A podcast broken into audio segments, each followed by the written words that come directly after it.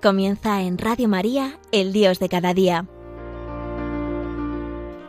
Desde la Archidiócesis de Madrid, con el Padre Joaquín Hernández.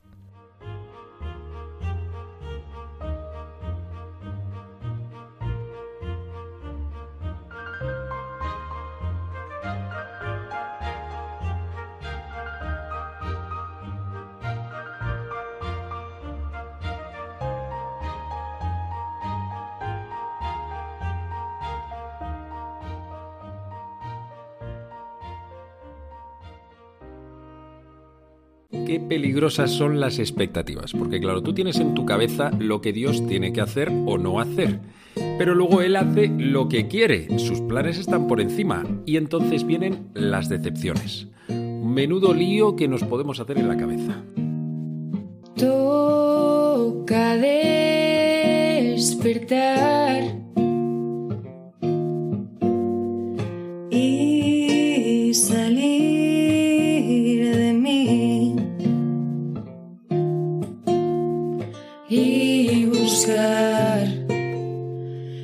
Más allá. Muy buenos días, yo soy el Padre Joaquín y esto es El Dios de cada día, un programa de Radio María para gente despierta. Y hoy te voy a hablar de temas de fe, espiritualidad y estilo de vida. Bienvenido, bienvenida, estamos en familia.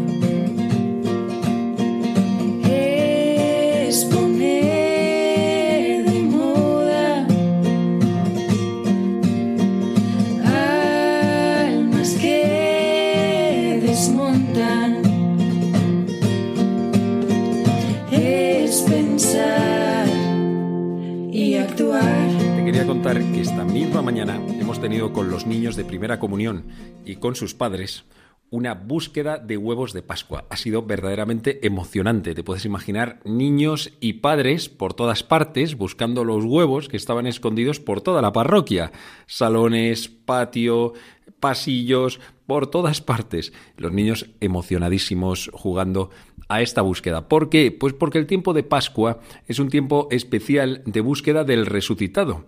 Y el Señor yo estoy seguro de que quiere darnos ese regalo especial de saber reconocerlo aun cuando parece que Él está escondido.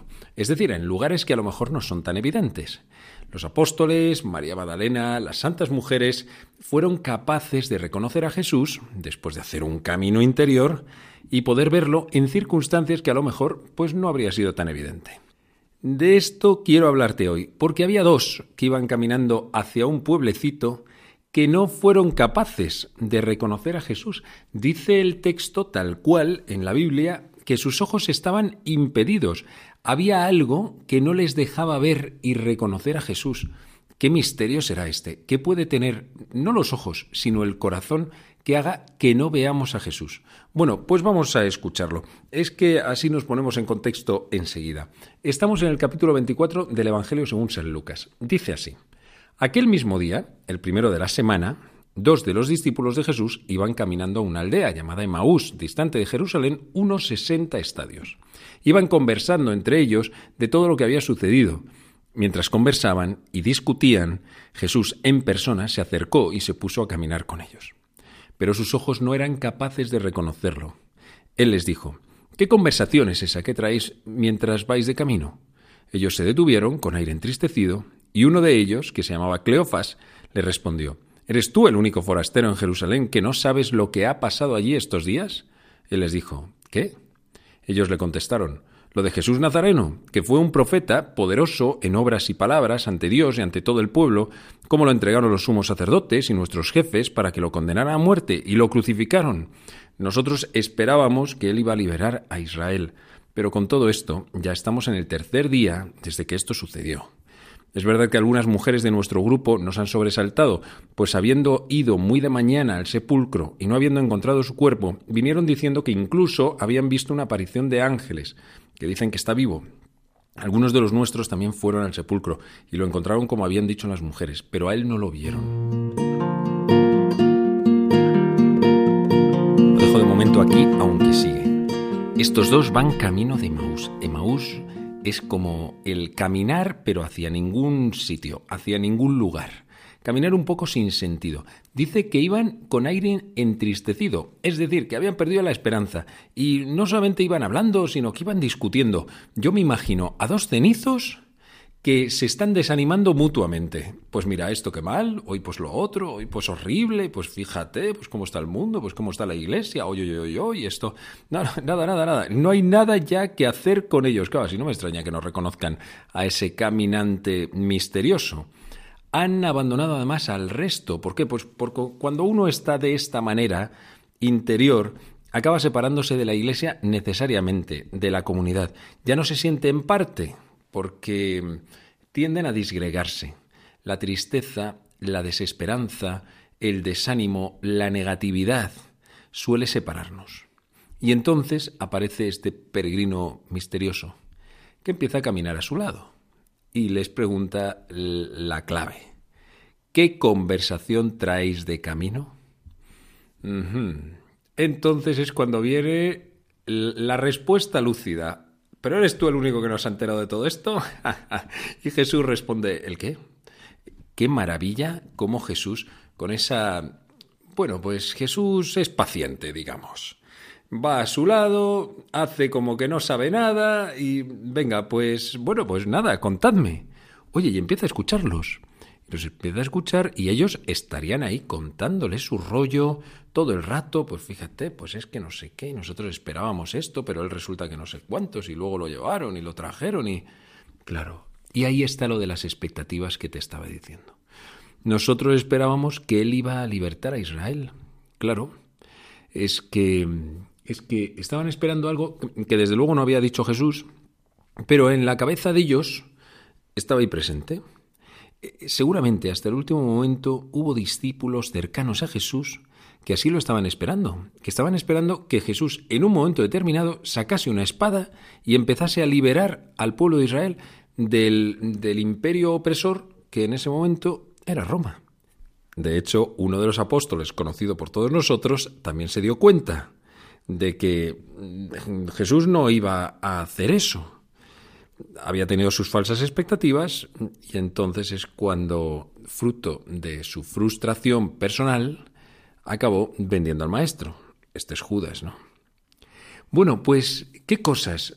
Nos puede parecer a nosotros un poco cortas esta expectativa que tiene Jesús, pero bueno, quizá porque nos pilla un poco lejos y nos parece que, bueno, pues son cosas del momento.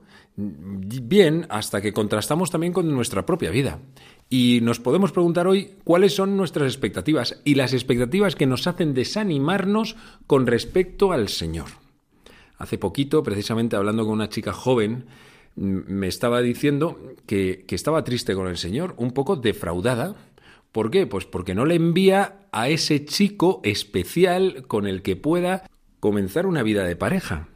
Y ella se siente frustrada y defraudada de parte de Dios, como si Dios hubiese incumplido la parte de su contrato. Y como estas muchas, son expectativas reales, porque tienen que ver con nuestra vida.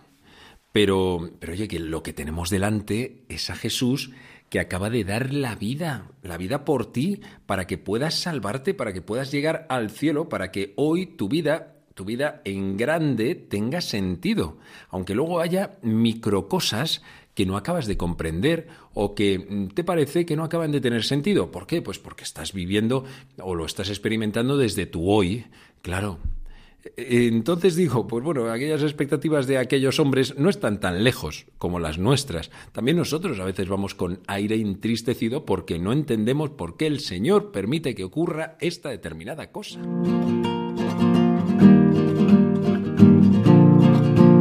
Diciendo Lucas y agárrate, que ahora viene lo fuerte. Entonces él les dijo, Qué necios y torpes sois para creer lo que dijeron los profetas. ¿No era necesario que el Mesías padeciera esto y entrara así en su gloria? Y comenzando por Moisés y siguiendo por todos los profetas, les explicó lo que se refería de a él en todas las escrituras. Llegaron cerca de la aldea donde iban, y él simuló que iba a seguir caminando, pero ellos lo apremiaron, diciendo, Quédate con nosotros, porque atardece y el día va de caída. Y entró para quedarse con ellos. Sentado a la mesa con ellos, tomó el pan, pronunció la bendición, lo partió y se lo iba dando. A ellos se les abrieron los ojos y lo reconocieron, pero él desapareció de su vista. Y se dijeron el uno al otro, ¿no ardía nuestro corazón mientras hablaba por el camino y nos explicaba las escrituras? Y levantándose en aquel momento se volvieron a Jerusalén, donde encontraron reunidos a los once con sus compañeros, que estaban diciendo, Era verdad, ha resucitado el Señor y se ha aparecido a Simón. Y ellos contaron lo que les había pasado por el camino y cómo lo habían reconocido al partir el pan. Esta parte me parece súper emocionante. Hecho, hace poquito celebrábamos el Domingo de la Divina Misericordia y esta es la misericordia que Jesús vuelve a tener con nosotros. Se acerca a este camino de cenizos y lo convierte en un camino de purificación, de maduración, reilusionándoles, dándoles claves que a lo mejor ellos no habían reconocido todavía. ¡Qué necios y torpes sois! Tal cual, así es. Para entender las Sagradas Escrituras, es como si Jesús nos dijese, oye, pero abrid los ojos, que ya os lo he dicho todo. Entonces, ve a la Sagrada Escritura porque ahí es donde vas a encontrar muchísimas claves. Entonces, primero les pregunta, les escucha. Bien, ellos lo están necesitando, están necesitando expresarse, pero después les para Dice, bueno, pues ahora os tengo que decir la verdad, ahora os voy a dar luz sobre lo que en realidad ha ocurrido.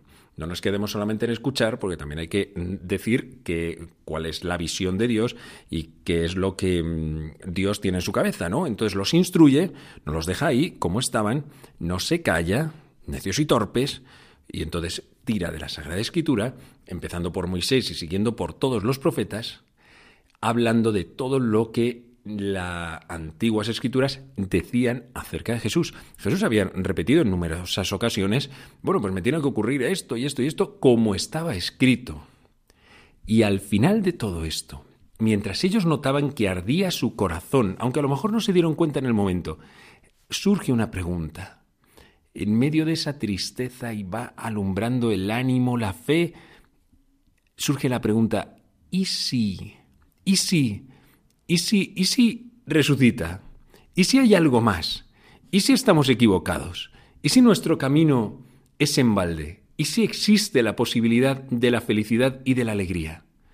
Ardía su corazón.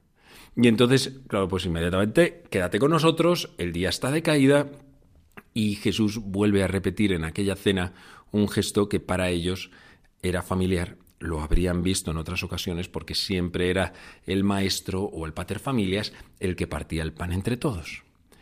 Y al ver cómo cogía el pan, lo partía, lo bendecía, lo repartía, entonces es cuando se les abren los ojos y lo reconocen al partir el pan, como dice la famosa canción, lo conocieron, te conocimos Señor al partir el pan. Esto es un signo de la Eucaristía. No quiero decir que eso fuese una misa, pero estaba recordando eso. De hecho, dice que desapareció de su vista y ahí quedó el pan partido. Y es que la Eucaristía es el sacramento de la presencia de Cristo, la presencia real. Es decir, bueno, real no porque las otras no sean reales o sean ficticias, sino porque esta es la real en, en el sentido de majestuosa o sea, la principal de todas, objetivamente, Cristo está sobre nuestros altares después del momento de la consagración. Y el sacerdote sigue haciendo ese gesto de partir el pan, entonces esa hostia, que es un poquito más grande, se parte, o imagínate que fuese una oblea enorme, pues se parte en muchos trocitos, que significa cómo Cristo se ha partido, él, en su entrega, en su sacrificio, para llegar a todos para que no haya nadie que no pueda alimentarse de él mismo. Y a la vez, al darse a todos, hace que todos seamos uno. Eclesia de Eucaristía. Y la Eucaristía está haciendo a su vez a la Iglesia, es decir, que nos hace a todos, nos hace uno. Es igual que, que la harina, pues la harina es simplemente polvo. Tú puedes soplar o lo dejas al aire y se puede ir volando. Distinto es si ya la humedeces, y entonces el agua la hace compacta y el pan ha unificado todos esos granos o ese polvillo de harina. Así es lo que ocurre con nosotros cuando nos alimentamos del cuerpo de Cristo. Entonces nos devuelve y nos devuelve a la comunidad. De hecho, es curioso, pero ellos ya no se quedaron en el pueblo. Seguramente ya era, no, era de noche y, y sin embargo se pusieron en camino, en medio de toda la oscuridad, porque ahí no había linternas ni había farolas en la calle. Se volvieron corriendo a Jerusalén y se encontraron a toda la comunidad despierta porque ahí había una euforia y habían ocurrido cosas durante ese día que ellos todavía no sabían. Efectivamente, claro, vuelven, encontraron a todos reunidos y estaban diciendo, es verdad, ha resucitado el Señor, se apareció a Simón, y ellos a su vez lo contaron. Contaron lo que les había ocurrido a ellos. Esto es verdaderamente maravilloso, porque el reencuentro con, con la comunidad lo que hace es que te puedas identificar y encontrar gente a la que le ha ocurrido exactamente lo mismo que a ti. Y entonces te puedes dejar de sentir el bicho raro. Qué maravilloso es cuando sentimos que pertenecemos a la Iglesia. Y, este, y esta pertenencia a la Iglesia no es creer que el Papa está ahí en Roma y que yo soy católico y ya está.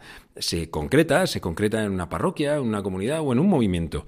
Y en personas que tienen rostro, que tienen historia, que las conozco, con quienes quedo, con quienes comparto la fe. A esto, la verdad es que tampoco es que estemos muy entrenados. Venimos de una sociedad, bueno, de un modo de vida de fe muy individualista, en el que cada uno vive su parte, aquí nadie comenta nada. A veces ni siquiera en medio de las familias, ni siquiera entre los esposos o los novios, que es una de las luchas que nosotros tenemos mazo en nuestra parroquia, por ejemplo en el grupo de aliados, que es de novios, pedimos que compartan entre ellos sus experiencias de fe. Pero bueno, solo faltaría. O sea, lo más grande que tienes en tu vida, no lo compartes. Todo lo demás sí. Pero esto parece que no. Es como en las mesas de familia con el cuñado. No se habla de religión ni de, ni de política. Hombre, no, esto, esto también hay que compartirlo. hay cosas que a lo mejor solamente vas a compartir con tu director espiritual. Podría ser, pero no tienes al lado a esta persona que es tu mejor amigo, tu mejor amiga. ¿Cómo no vas a hablar de lo que llevas dentro del corazón? Estás llamado a que eso sea tu primera comunidad. Ojito, que no podemos olvidarnos de esto. Y dentro de ese sentir la comunidad cristiana, también compartimos nuestra fe y vivencias. Es lo que hicieron aquellos hombres y se sintieron inmediatamente identificados y confirmados. Allí había una comunidad que decía, confirmo lo que a ti te ha ocurrido, no es mentira.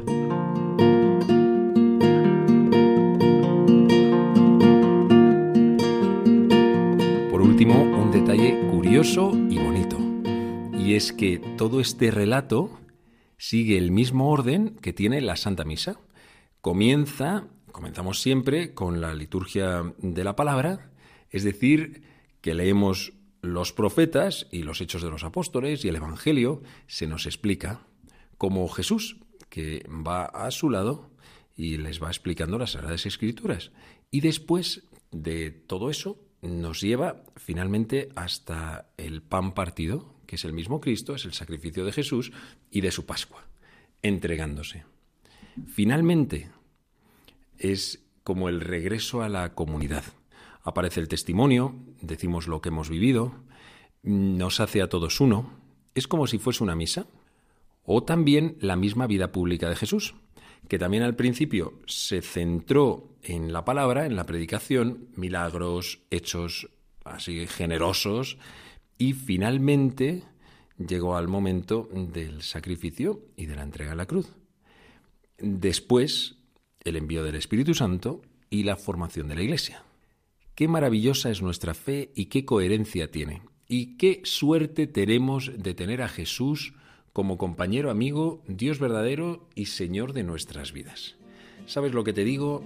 Feliz Pascua de Resurrección, que todavía estamos en ella, aunque ya no nos lo digamos ni nos felicitemos.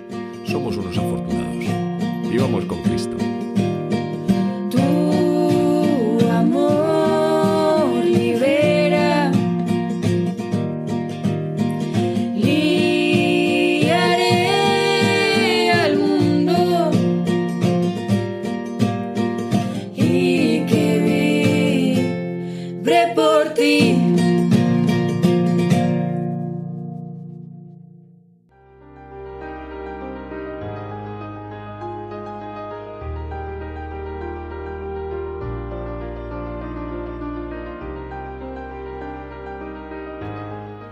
Finaliza en Radio María El Dios de cada día, hoy desde la Archidiócesis de Madrid con el Padre Joaquín Hernández.